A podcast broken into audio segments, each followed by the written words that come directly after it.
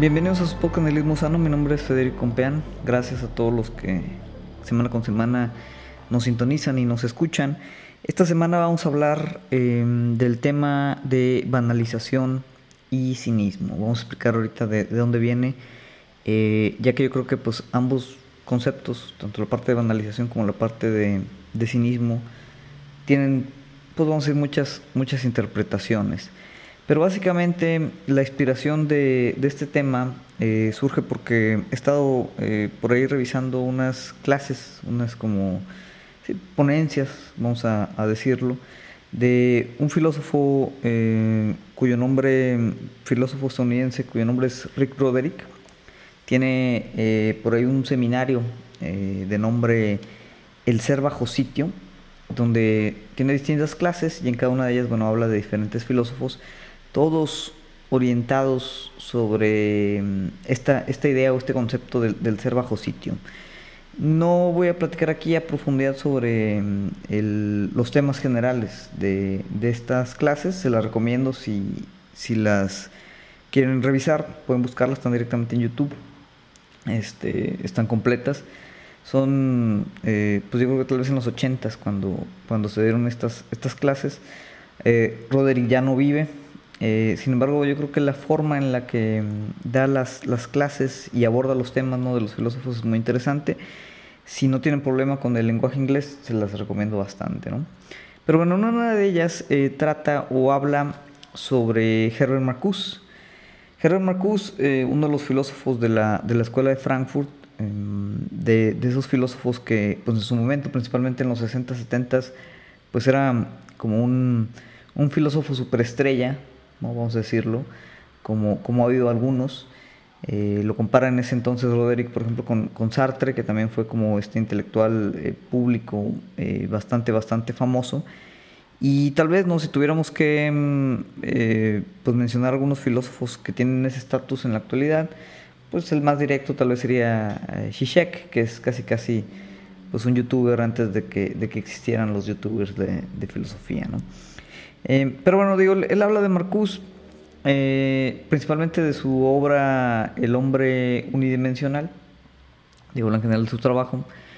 Y ahí, digo, toca, toca varios, varios temas em, que al final llegan hacia una parte en, la clase en donde Roderick comenta que muchas de las, de las cosas, vamos a decir, importantes eh, o no importantes, ¿no? Pero, pero mucho de lo, que, de lo que hablamos otra vez del ser, eh, respecto a, el ser bajo sitio, al final tendemos, independientemente de eso, otras cosas como a banalizar cualquier cosa, cualquier discusión, cualquier em, tema de interés, cualquier pensamiento que, que implique o requiera cualquier elemento de complejidad, tendemos a banalizar, que él lo explica como una forma eh, sistemática de reducir la complejidad. Y al mismo tiempo, y él tiene una opinión fuerte eh, sobre esta, esta cuestión, dice, pues también es como una forma sistemática de ser un idiota. Y yo creo que en la mayor parte yo estaría de acuerdo con él. Eh, pero ¿qué se refiere con, con, banalización? ¿Qué es este fenómeno? ¿Por qué es importante? ¿Por qué vale la pena hablar de, de, de él? ¿Y qué relación tiene con el cinismo? En, esta clase, Roderick em, aborda una de las críticas de Marcuse a, la ilustración, eh, que es típico de la Escuela de Frankfurt. La Escuela de Frankfurt tiene como esta eh, quiebre eh, o este cuestionamiento o esta crítica a, muchos de los, de los temas de la ilustración, incluyendo la parte de la historia, la parte del progreso, la parte de la dialéctica positiva. entonces, Marcuse también parte de, de ahí y no solo hace una crítica, em, vamos a decir, por el solo hecho de hacerla, sino que trata de explicar muchas de las consecuencias tal vez inadvertidas al principio sobre lo que trajo la ilustración. Em, la ilustración básicamente no eh, abre el periodo de la, de la modernidad y una de las cuestiones importantes es que desmitifica o trata de desmitificar al mundo, ¿no? a la realidad.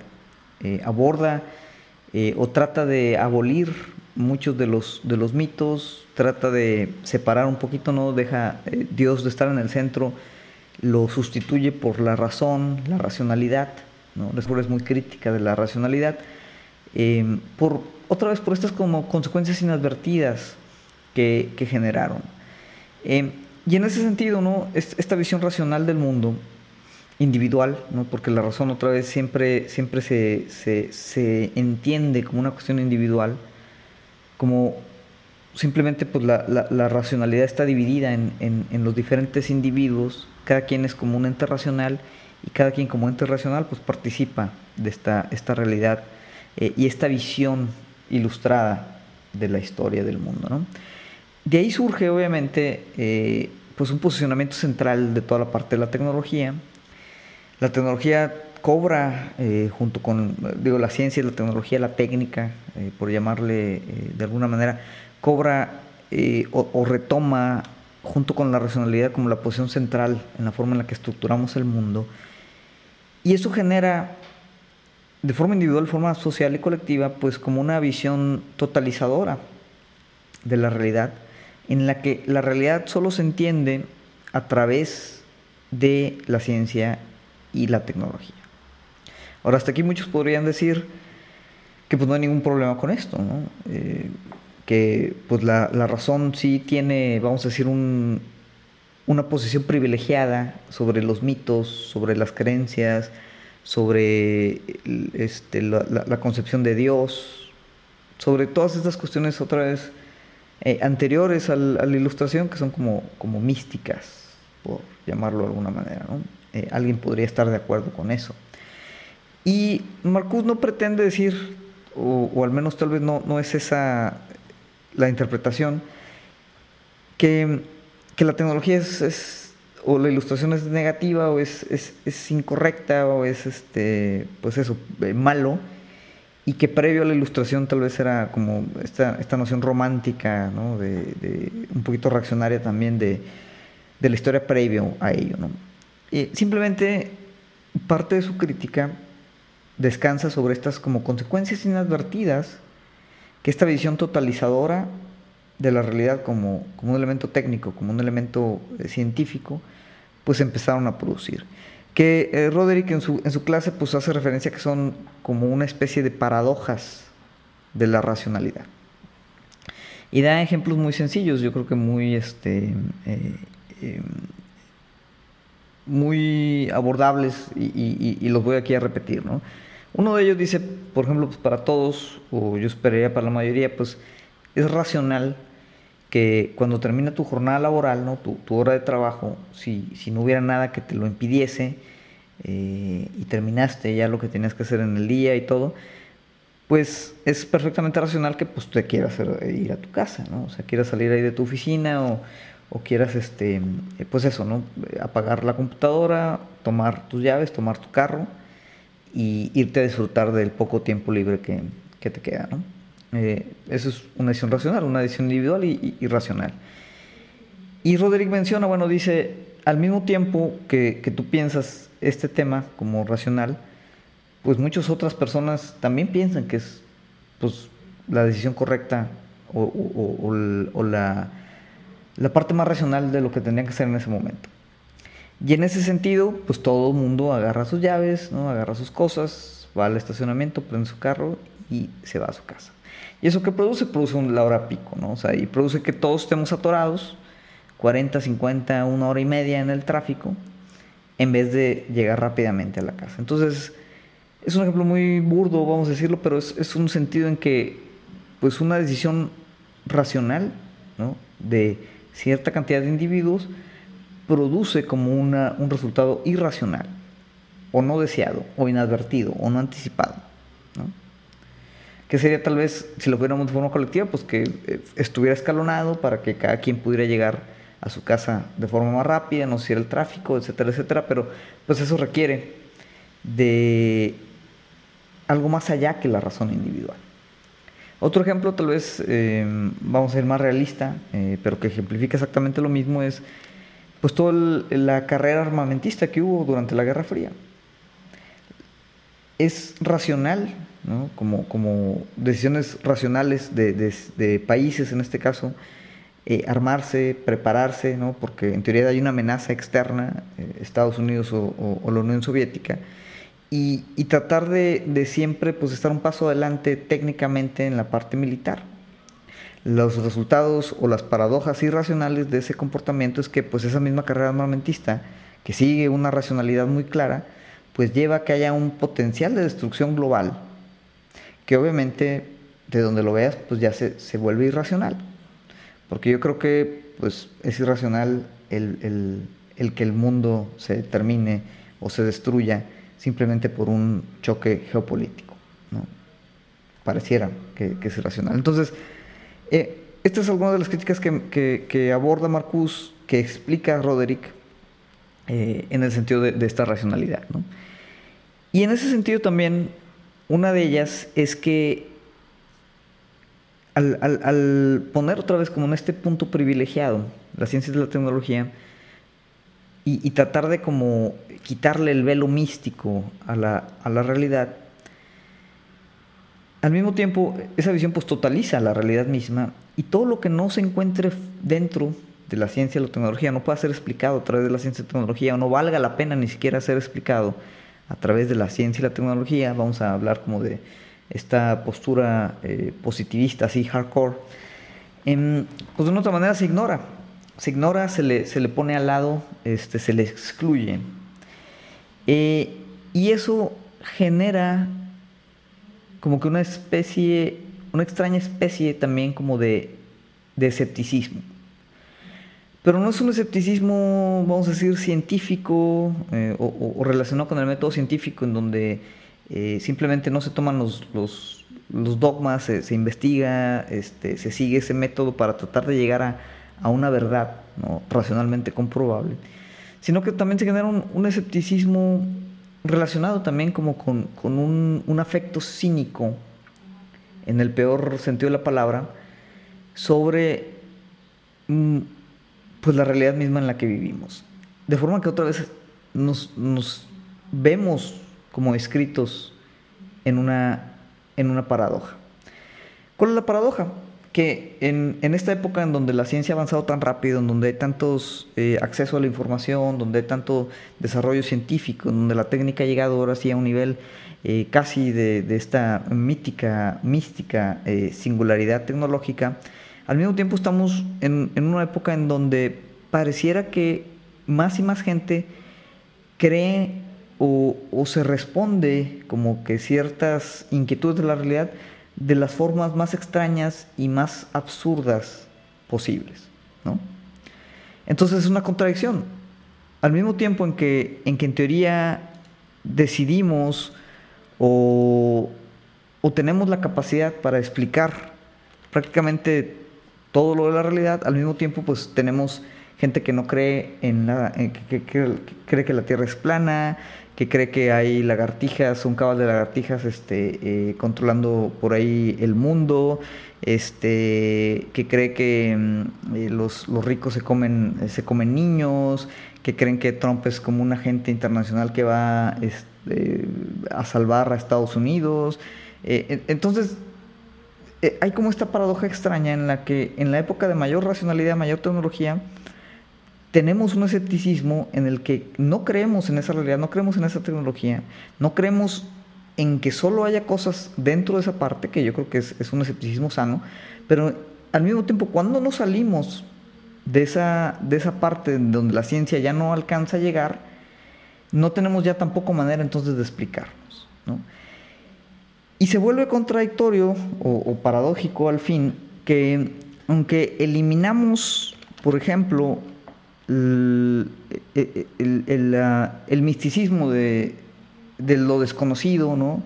De, qué hay después de la muerte tal vez, ¿no? De creer como en este Dios o este concepto de Dios que pues explica todo lo que no podemos explicar, pues quedamos ahora en un lugar en donde nosotros no podemos explicar todas las cosas que todavía no sabemos explicar y eso genera una desesperación, una ansiedad mayor. Genera una, una especie este, pues de, sentimiento de desesperación aún más profundo que cuando simplemente no entendíamos nada, pero se lo atribuíamos a, Dios o, a alguna fuerza sobrenatural.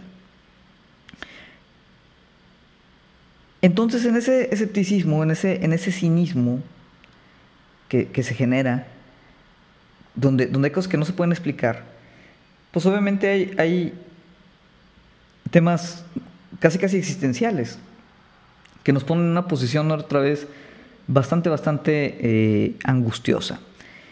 Y yo creo que ahí es en, donde entra este fenómeno que Roderick analiza como banalización.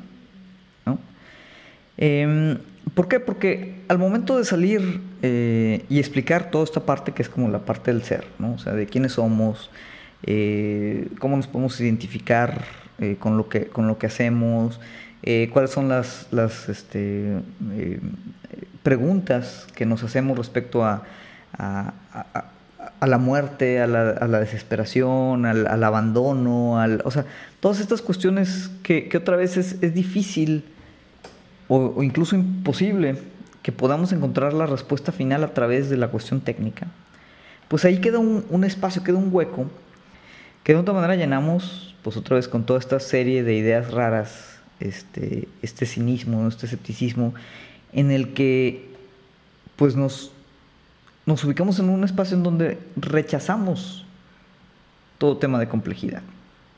Entonces, al mismo tiempo buscamos respuestas, pero no toleramos o no podemos soportar la complejidad de, ni siquiera deja tú las respuestas, de las preguntas que nos pudieran llevar a, a responder. Y tal vez son cosas que no podemos responder. Y eso es otra vez lo que nos da más miedo. Porque antes todo lo que no podíamos responder, pues eh, podíamos responderlo atribuyéndoselo a algo desconocido. Sea un mito, o sea un concepto divino, o sea una mistificación de la realidad. Pero había una salida, había dónde ir, había dónde, dónde como poner en, descanso y, tranquilizarnos sobre todas esas nociones eh, propias del ser tanto en la parte individual como en la parte colectiva. Y, y ahora, el momento en que la ciencia toma todo eso y lo totaliza, lo excluye, ¿no? lo que no puede explicar, pero no lo resuelve.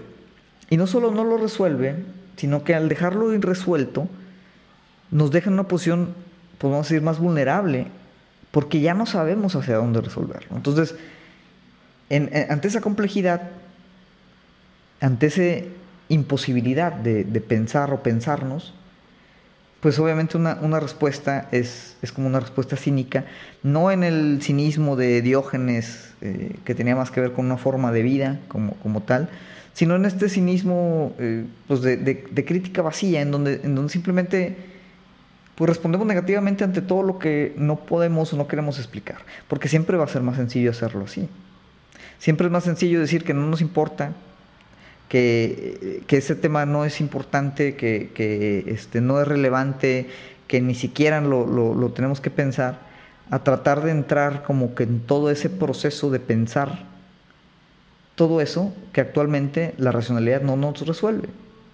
Y todas esas paradojas que incluso en esta época de hipermodernidad, por llamarle de alguna manera, no podemos resolver. Y esto es una preocupación, es una preocupación de Marcus, es una preocupación de Roderick, es una preocupación eh, mía. Y yo creo que tendría que ser una preocupación de la mayoría de, nosotros. De una otra manera podemos decir que todo, todo la modernidad, la ilustración iluminó todo, ¿no? todo lo aclaró, pero al mismo tiempo nada lo terminó de aclarar por completo. Porque hay cosas, otra vez, que la racionalidad misma no alcanza a explicar. Y ahí pues nos enfrentamos con ese vacío un poquito más existencial, ese, ese vacío más aterrador, más aterrador incluso que la, la, condición inefable o indescriptible ¿no? de lo divino o, lo sobrenatural. Y eso comenta, eh, nos hace reaccionar de forma cínica y nos hace banalizar todo esto que no podemos comprender. Y lo vemos, ¿no? Eh, esto mismo, esta dinámica en la que yo estoy ahorita en 15, eh, 20 minutos, ¿no? Eh, tratando de, simplificar o comunicar ideas relativamente complejas, pero pues, resumidas, porque pues, no, no podemos estar aquí tampoco dos horas explicando y porque el medio no lo permite tampoco, porque aquí estoy hablando solo. Por más que mm, ustedes me estén escuchando y que algunos de ustedes tal vez comenten o, compartan, eh, ustedes mismos estén eh, en, su carro, en su casa, ¿no? pensando y, respondiendo, eh, podemos ir con, argumentos o, proposiciones de su parte con respecto a este tema, pues este no es ser un medio en donde yo obviamente no los puedo escuchar. ¿no? no los puedo escuchar y al no poder yo generar esa respuesta, al menos no inmediata, incluso si esto fuera en vivo, ¿no? La dinámica es diferente. Eh, pues de otra manera, este, este, es un proceso de banalización también. Tal vez no tan fuerte como otros. Pero ¿qué es lo que, lo que critica Roderick de como esta condición moderna? Que todo lo que parece, pues otra vez, eh, trágicamente importante y no podemos resolver, estamos en una época en donde inmediatamente se banaliza. Y lo podemos ver eh, con el fenómeno, vamos a decir, de como recuperación del que hablaban los situacionistas, respecto a todo lo que está en contra de o, cuestiona el sistema o, el, presente o la realidad en la que vivimos. Cualquier crítica que hagamos, por decir, ahorita vamos a, a decir al, capitalismo tardío, como concepto, eh, que representa ahorita esa, esa palabra, ¿no? Capitalismo tardío, pues representa o totaliza prácticamente la situación no solo económica, sino política, histórica, colectiva, social, psicológica incluso en la que estamos. Entonces cualquier crítica que, haya esa totalización, de la cual también es otro tema, ¿no? pero no podemos escapar, o pareciera que no podemos escapar, pero cualquier crítica que hagamos a esa parte pues es banalizada. De, muchas maneras. Ya, ya lo, lo, platicábamos en, otros videos. Eh, por ejemplo, si tú, si tú criticas el sistema actual desde una posición de privilegio, pues de una otra manera eres un hipócrita. Porque estás tú beneficiado por mucho de la forma en la que está estructurada la realidad. Si tú criticas la, el sistema actual desde una posición eh, marginal, desde una posición donde no tienes ese privilegio, pues entonces tu crítica viene de un resentimiento, Porque, porque no tienes eso que otros sí tienen. Entonces, de alguna otra manera, en ambos casos, pues, la, crítica es. Em, eh, se, le hace inerte, ¿no? Se banaliza. Incluso se puede bromear con ella. Lo mismo ahorita, ¿no? Estamos hablando de conceptos eh, relativamente complejos. Hay muchos influencers ¿no? que hablan de, muchos de estos temas con diferentes niveles de, de, precisión, diferentes niveles de complejidad. Pero el mismo hecho de que existe un medio en el que valga la pena o, se haga esto, eh, por más que pueda haber aquí un, sentimiento genuino, ¿no? De simplemente comunicar algunas ideas, pues al final también es una banalización de muchos de estos conceptos. Y ya lo platicábamos también en el, en el eh, podcast ahí donde hablábamos de, la opinión como producto. El, el, que se nos presenten las ideas así, es, una forma de banalización, porque no las, no las pensamos, no, no, no nos ponemos nosotros, vamos a decir, a solas con esos conceptos, a pelearnos un poquito o, a, dialogar nosotros mismos con otras personas o, al interior de, estas, de estas ideas complejas para tratar de otra vez, no sé si explicar ¿no? o, responder, porque no sé si nos alcance a responder, pero al menos plantear ciertas preguntas que resulten importantes, que están fuera de toda esta condición de la ilustración racional. Sin embargo, el, hacer eso no lo hacemos, ¿no? Simplemente preferimos agarrar un video de, esto, de este tipo, a ver un resumen ahí de un, de un libro, y con eso encapsular ¿no? como una cierta postura, que puede ser escéptica o cínica, pero, pero que de otra manera nos deja en donde mismo. ¿no? Y Roderick lo dice de, forma, yo creo que, digo, un poquito bromeando, pero al mismo tiempo yo creo que genuinamente preocupado. Dice, este escepticismo, esta banalización, esta trivialización, ¿no? que sería un sinónimo de esto, el hecho de que todo esto que parecería importante se vuelva trivial y que no se acepte ni siquiera a veces el, hacer estas preguntas, que no hay oportunidad ni siquiera de, sentarnos a pensar estas preguntas, que no haya mecanismos o maneras en las que podamos discutir o dialogar estas preguntas, sin que sean trivializadas, pues ha generado una época histórica muy extraña en la que tenemos una sociedad, y esto lo pueden ver principalmente en los jóvenes, si digo, hay, gente joven que nos escucha, joven me refiero tal vez menores de 25 años, eh, Pero es una sociedad donde, y así lo apuntaba Roderick ya en los ochentas, y, y yo creo que ahorita tendría todavía más razón, es una sociedad que, eh, y así textual, ¿no? Dice, no espera nada, no quiere nada, no desea nada, no cree en nada, no sueña en nada. Obviamente es una generación que igual como nosotros pues tiene que trabajar, tiene que comer y, eventualmente pues digo busca eh, pues el sobrevivir. Pero así lo plantea, ¿no? Una sociedad que produce esto en los jóvenes, o sea, que produce ese, ese nihilismo, que es un nihilismo, vamos a decir, eh, muy, muy negativo. Ya hemos platicado aquí de, de, otras formas de interpretar eh, el, nihilismo. Yo creo que sí hay un, un nihilismo que puede potenciar ciertas condiciones, vamos a decir, más vitales, más este, afirmadoras de vida.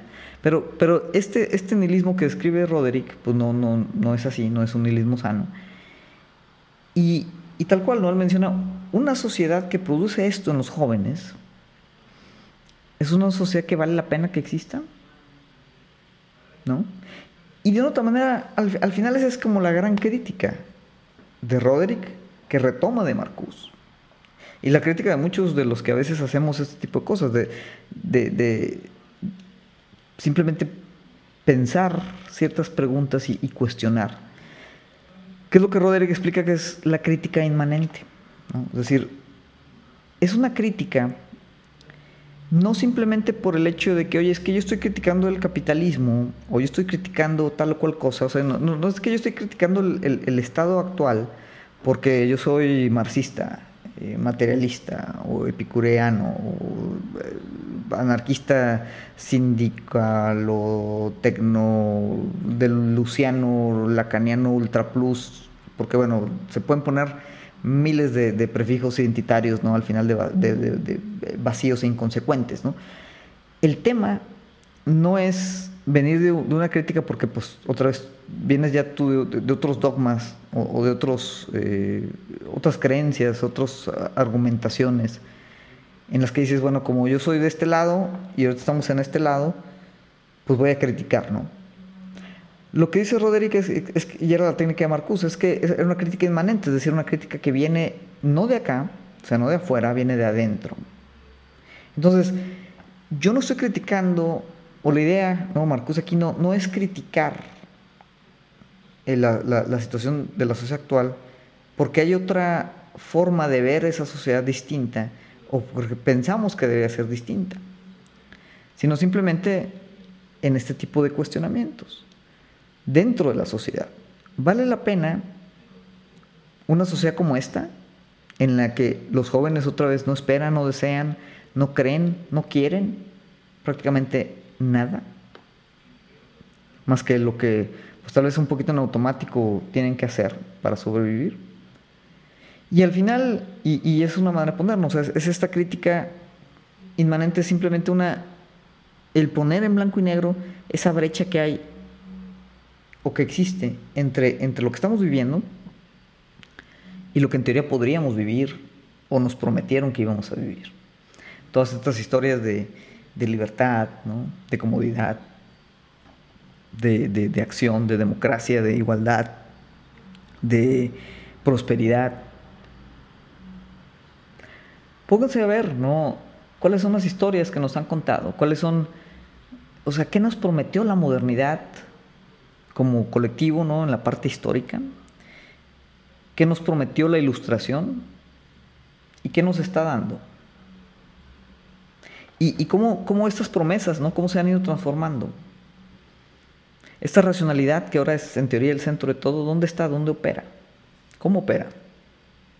Porque opera no solo, solo en la parte de la técnica, opera en la parte ideológica también. Ya lo hemos aquí explicado. Pero ahí siempre, cuando empecemos a hacer esas preguntas, cuando empecemos a hacer esa crítica, pues nos vamos a topar nuevamente con la complejidad.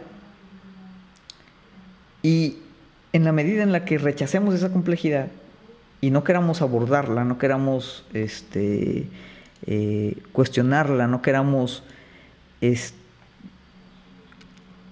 vamos a decir, estar inmersos en ella, vamos a seguir aprovechando esto que hace también el sistema, que es trivializar y banalizar todas estas preguntas, todas estas críticas.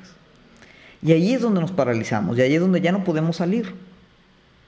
Porque de repente todo se vuelve algo ligero, todo se vuelve una broma, todo se vuelve un resumen, todo se vuelve eh, un apunte, una postura, una opinión.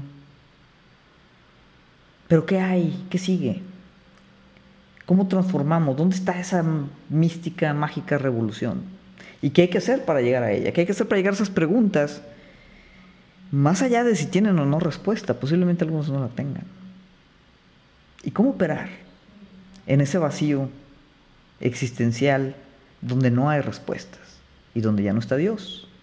Y donde no solo ya no está Dios, ahora ya no está la racionalidad tampoco. ¿Qué nos queda? ¿Qué sigue?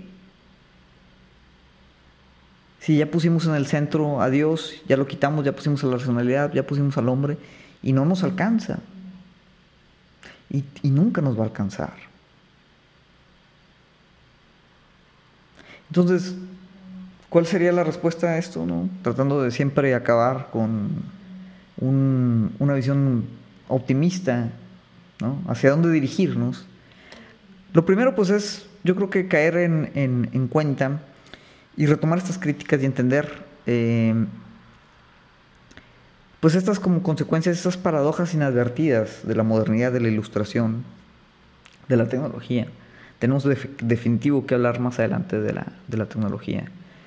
Em, Heidegger lo, lo, aborda eh, de manera muy importante, yo creo que es el, el, filósofo que primero pone muy, muy en blanco y negro ¿no? el, el gran, la gran cuestión que conciernen a la tecnología. No lo vamos a hablar aquí ahorita, pero yo creo que vale la pena retomarlo más adelante. Pero, ¿qué, qué podemos hacer para contrarrestar la trivialización, la banalización de estas preguntas? De todas estas cuestiones que ponen, volviendo a Roderick, al ser bajo sitio. Son preguntas que yo creo que vale la pena pensar. Yo no tengo ahorita las respuestas. No sé si tengamos que volver a resacralizar la realidad. De otra manera, aunque la, vida esté desmitificada, los mitos siguen con nosotros, pero se nos presentan de forma diferente. Inconscientemente los seguimos, seguimos buscando.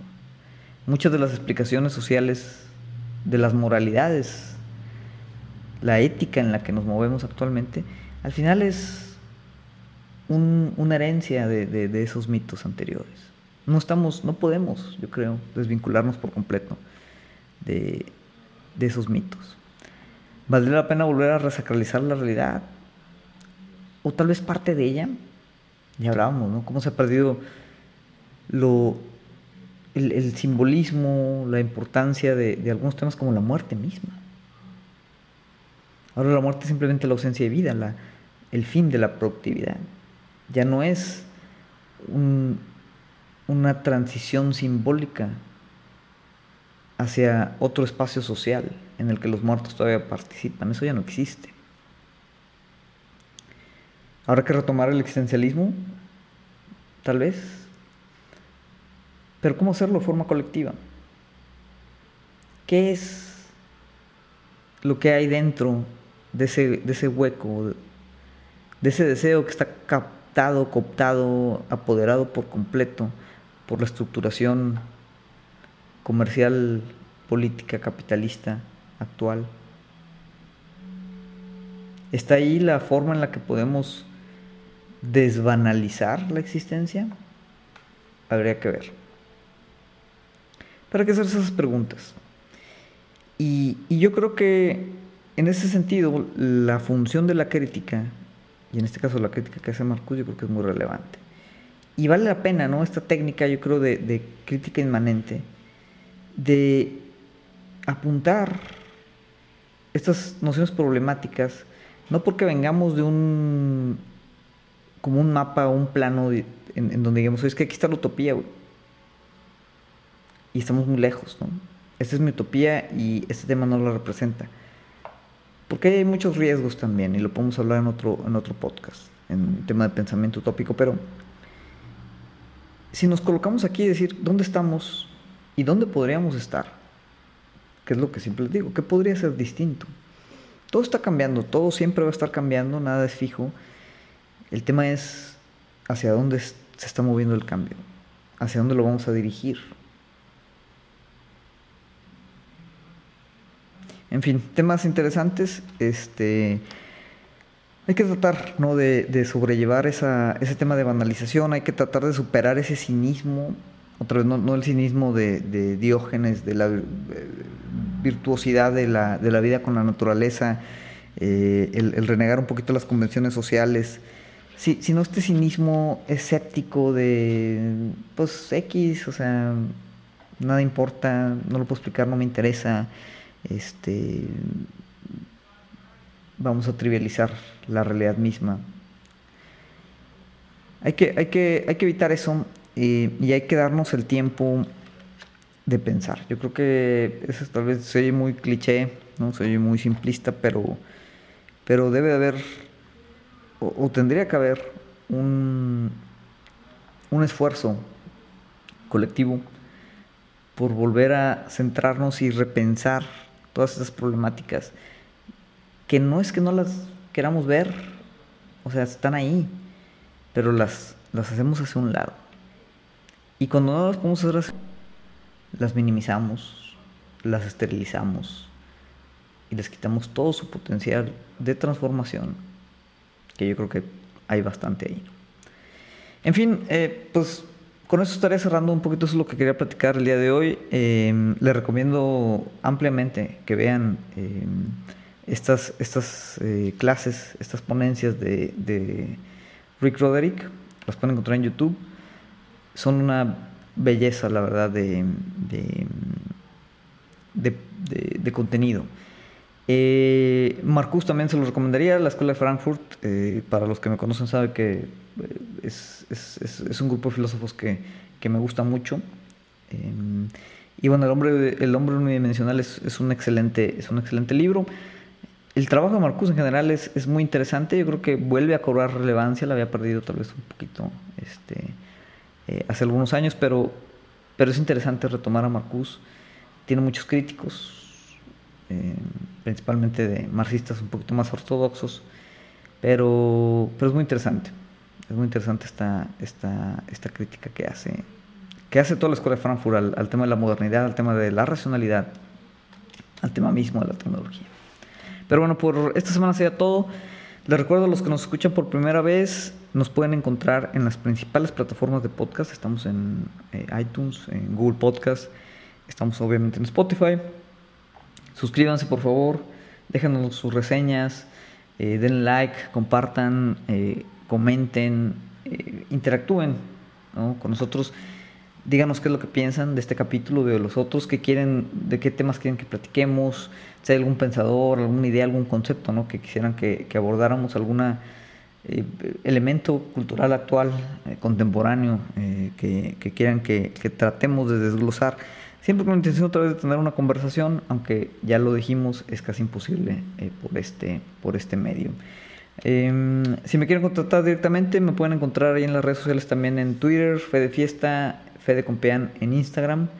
Eh, la verdad no, no, publico mucho, no soy extremadamente activo, pero bueno, siempre hay por ahí una que otra cosita y si no, pues simplemente tienen ahí un mensaje.